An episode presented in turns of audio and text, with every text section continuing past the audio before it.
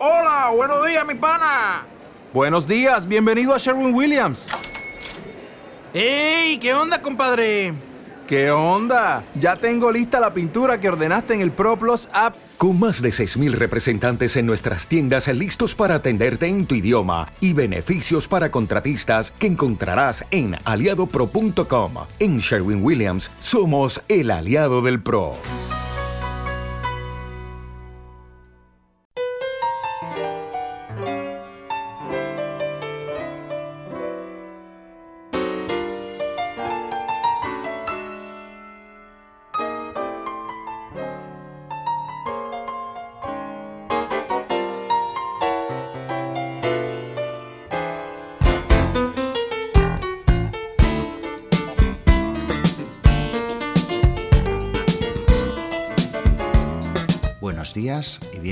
Música para Gatos.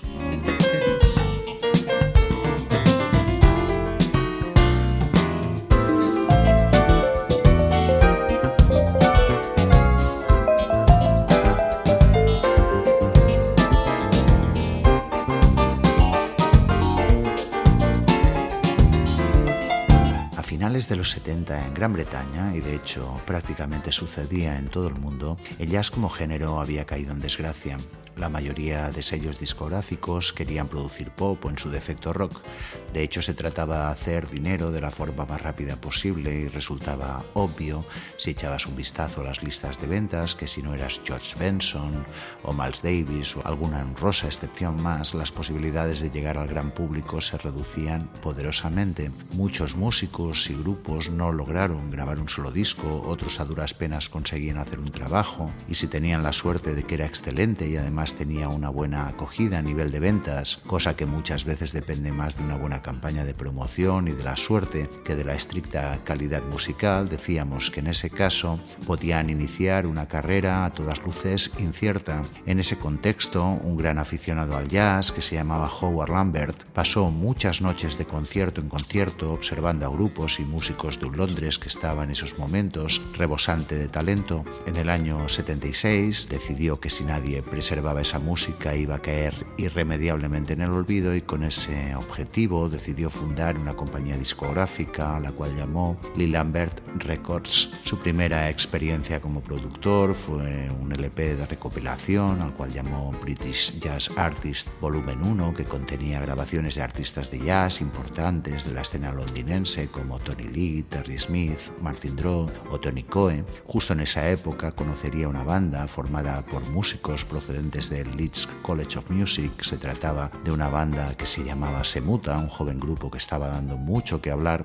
Al verlos, Lambert decidió de forma inmediata que debía producir un disco y de esa forma nació este muy extraño, de hecho diríamos extrañísimo, trabajo a la par que refrescante, pero a todas luces recomendable.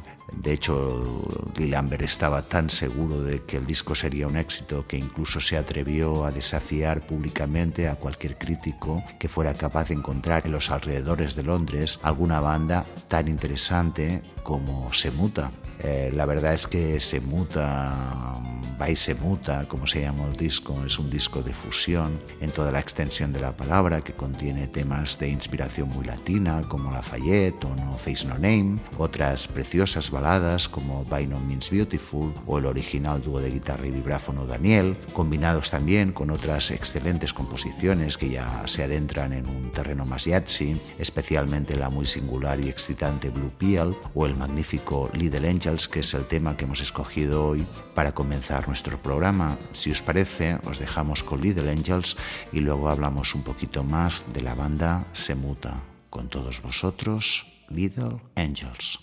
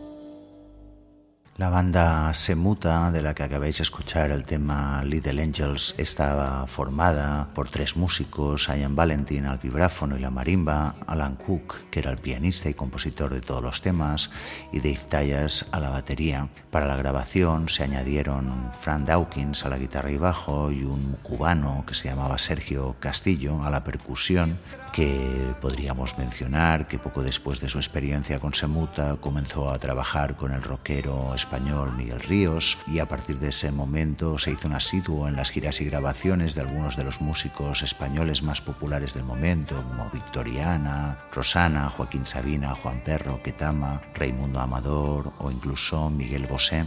Las críticas en general fueron muy buenas y presagiaban un buen futuro a esta joven banda inglesa, pero lo cierto es que las expectativas no, se cumplieron. Sus tres componentes son actualmente unos excelentes músicos con una gran trayectoria. Ian Valentine y Dave Tallas tienen sus propios grupos, de Valentine Shaw Band y Dave Tallas Quartet, respectivamente, mientras que Alan Cook destina la mayor parte de su tiempo a la formación de nuevos talentos como director de Oxford and Cherwell Valley College. Algunos años después de este disco, Semuta se volvió a reunir para grabar un par de discos más, pero el nivel artístico de estos trabajos es realmente mucho más bajo. Sus títulos tan poco originales como su contenido musical son Take 1 y Take 2. La magia tan solo duró un disco, pero es un disco que vale la pena recordar. Y ahora os vamos a hablar de un músico que empezó a estudiar piano cuando tenía siete años, él había tocado el trombón y el cello. Fue en ese momento cuando su madre le llevó a un concierto de Duke Ellington. El propio Duke nos recordaba la experiencia con las palabras siguientes. Él decía, me veo mirando a ese tipo en el centro del escenario tocando su piano. Eso tuvo un profundo efecto en mí. No sé si fue la música o el propio Ellington. El recuerdo de ese hombre ahí arriba creando sonidos de todo tipo fue increíble. Pude identificarme con eso y le dije a mi madre, yo puedo y quiero hacer eso. Entonces ella me compró un piano y empecé a trabajar. A partir de ese momento, la dedicación de Duke, estamos hablando, no lo hemos dicho, del pianista y vocalista George Duke. Decíamos que la dedicación de Duke a su piano fue total y absoluta. Él empezó tocando con algunos de sus amigos, como el vocalista Al Jarron, el saxofonista Dexter Gordon, Sonny Rollins o el violinista francés Jean-Luc Ponty, incluso con Frank Zappa lo cual nos da una idea aproximada de la gran latitud musical de este artista. En el año 1971 se enroló en la banda del legendario Cannonball Adderley, un gran amante de la samba que se convirtió en su mentor. Él decía que fue absolutamente increíble trabajar con Cannonball, que le llamaba papá solo con sentarte a su lado y oír cómo hablaba de gente como Sarah Vaughan, Ella Fitzgerald o Miles Davis era sensacional, era como un libro de historia andante. Traté de aprender de él tanto como pude y le echo mucho de menos. Eh, se ve que Cannonball era un hombre muy duro, pero con él Duke aprendió todo lo que necesitaba para desarrollar una extraordinaria carrera en solitario.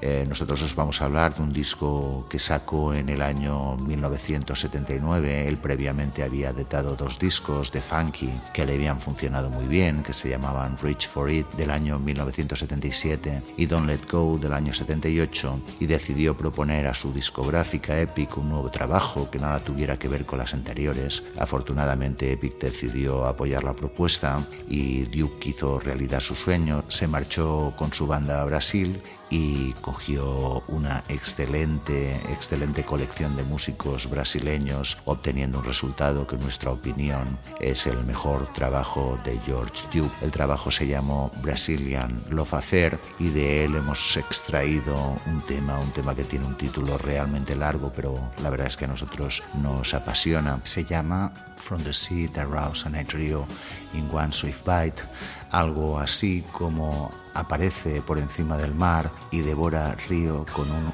único dulce bocado. Con todos vosotros, el teclista y vocalista George Duke.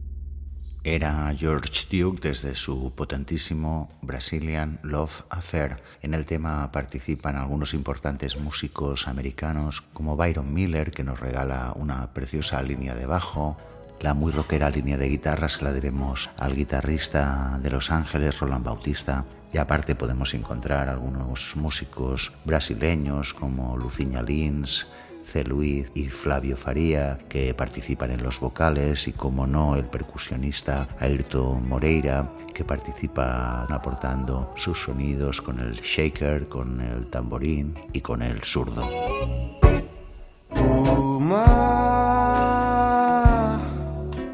Y vamos a aprovechar que estamos ya en Brasil para presentaros a un hombre, a un hombre que se llama Javan Caetano Viana, nacido en Maceió el 27 de enero del 49, eh, un hombre que era hijo de una familia humilde, cuando aún era crío se dedicaba a cantar los éxitos de Ángela María y de Nelson González. Poco más tarde aprendió a tocar la guitarra como pudo y a ganarse la vida jugando de centrocampista en un modesto equipo de fútbol de Brasil la oportunidad le llegó de la mano de Joao Melo de Som Libre, una banda brasileña de los años 70. La oportunidad consistía en grabar músicas de otros artistas para telenovelas que se emitían por la televisión Globo, la televisión de Brasil. En este periodo interpreta temas de gente como Jorge Amado, Dorival Caymmi y Vinicius de Moraes.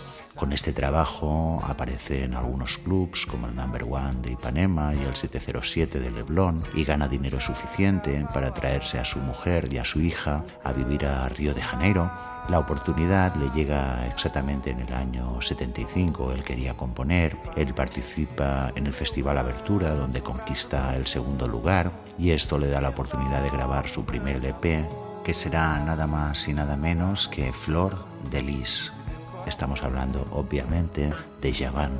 El disco llega al mercado en el año 76 y la canción que le da título os podemos decir que es un auténtico himno en Brasil y uno de los temas que han pasado a la posteridad, siendo interpretado por innumerables artistas. Eh, se cuenta un bulo, dicen que esta canción fue compuesta por eh, Javan tras pasar por la terrible experiencia de perder a su mujer y a su futura hija durante un parto. Él lo ha desmentido en innumerables ocasiones. Bueno, en fin, el, el artista siguió sacando discos prácticamente de forma anual. En el año 1982 ya es un artista completamente consagrado, firma con CBS, se traslada a Estados Unidos para grabar su siguiente trabajo. El trabajo se llamará Luz y contará con la participación especial de grandes artistas como por ejemplo Stevie Wonder en un corte que se hizo muy famoso, el saxofonista Ernie Batts o el teclista Ronnie Foster que había trabajado con George Benson en los años precedentes. Luz es el disco que convierte a Javan en una estrella internacional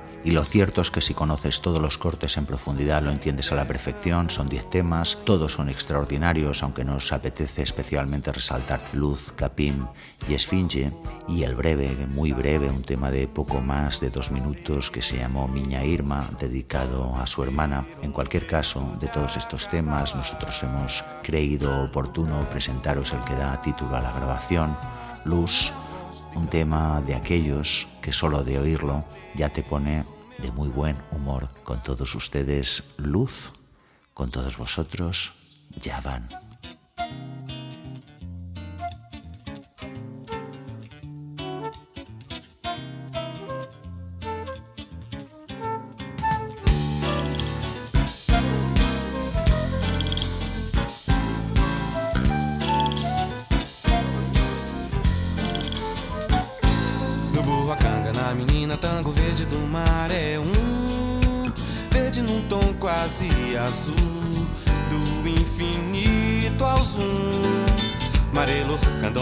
Oxum, zamburá pra tirar egum.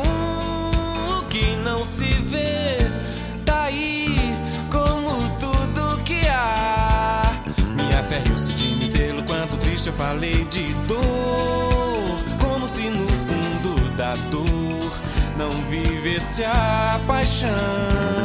Homem quer, a vida segue seu lamento um tanto flor, um leito de rio, no cio, um cheiro de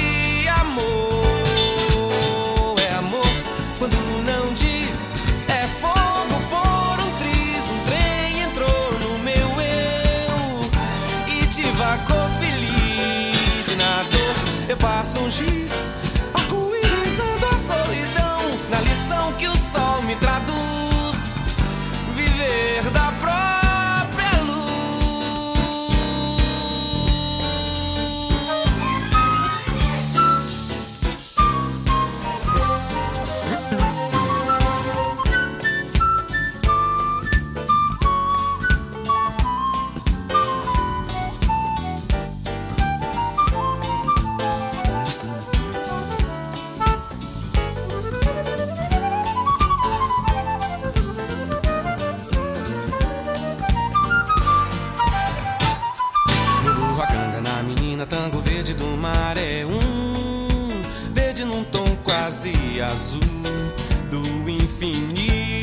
zoom. Marelo, candomblé, oxum, zamburá pra tirar egum. O que não se vê, tá aí como tudo que há.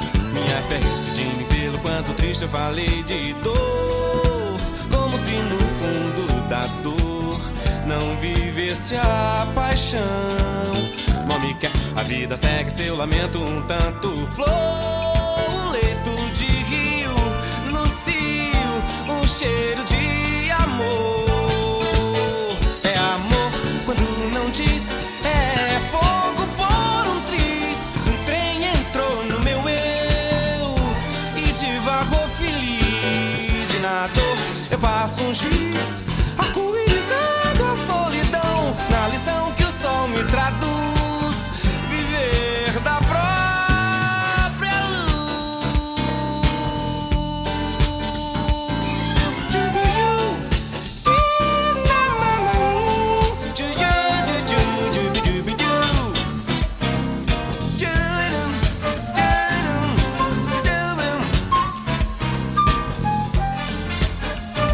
Era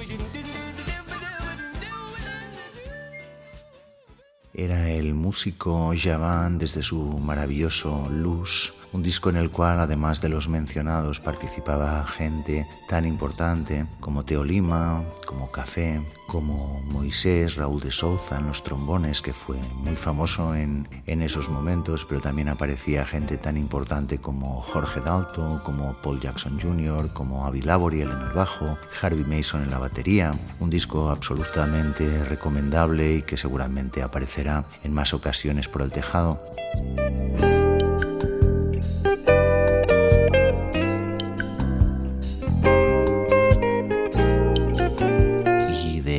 Brasil eh, nos vamos a New York para presentaros a un guitarrista nacido el 18 de enero de 1961. Él comenzó a asistir a clases de guitarra folk cuando solo tenía 12 años. A los 15 se comenzó a interesar por el jazz, iniciando entonces sus primeros estudios serios con el guitarrista Jimmy Carter, que se prolongaron por espacio de dos años. Después asistió a la Escuela Superior de Música y Arte, donde tocó en un grupo de jazz recibiendo un premio por su habilidad en el difícil arte de la improvisación. Bloom comenzó su carrera cuando aún estaba en la escuela secundaria, actuando en clubes de Nueva York con pianistas que habían sido gente habitual de músicos como Charlie Parker, Al H. o Walter Bishop Jr. En 1977 tocó con el gran saxofonista Sonny Rollin en uno de los templos sagrados de la música americana, el Carnegie Hall, como le llama Paquito de Rivera, el Carnegie Hall. El invitado especial en esa ocasión era nada más y nada menos que Donald Byrd. Entre 1978 y 1979 asiste a la Berklee School of Music y regresa a Nueva York para proseguir su carrera mientras asistía a la Long Island University. En ese tiempo ya comenzó a trabajar en Nueva York como guitarrista para gente tan importante como Art Blakey and the Jazz Messengers, como Dave Grusin, Hugh Masekela, incluso Tom Brown, consiguiendo finalmente su contrato de grabación con la discográfica GRP, que dio como fruto el trabajo que os vamos a presentar hoy.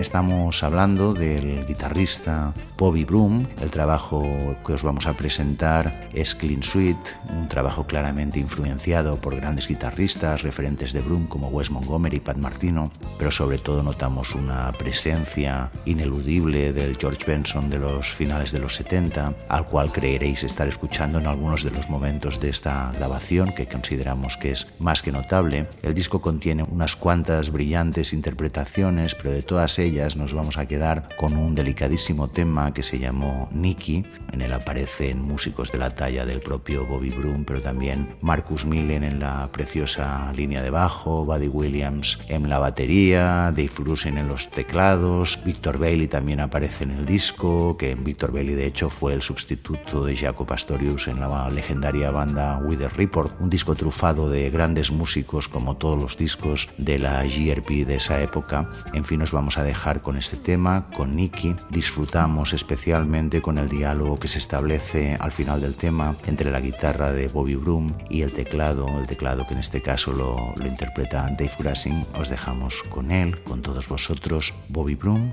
con todos vosotros, Nicky.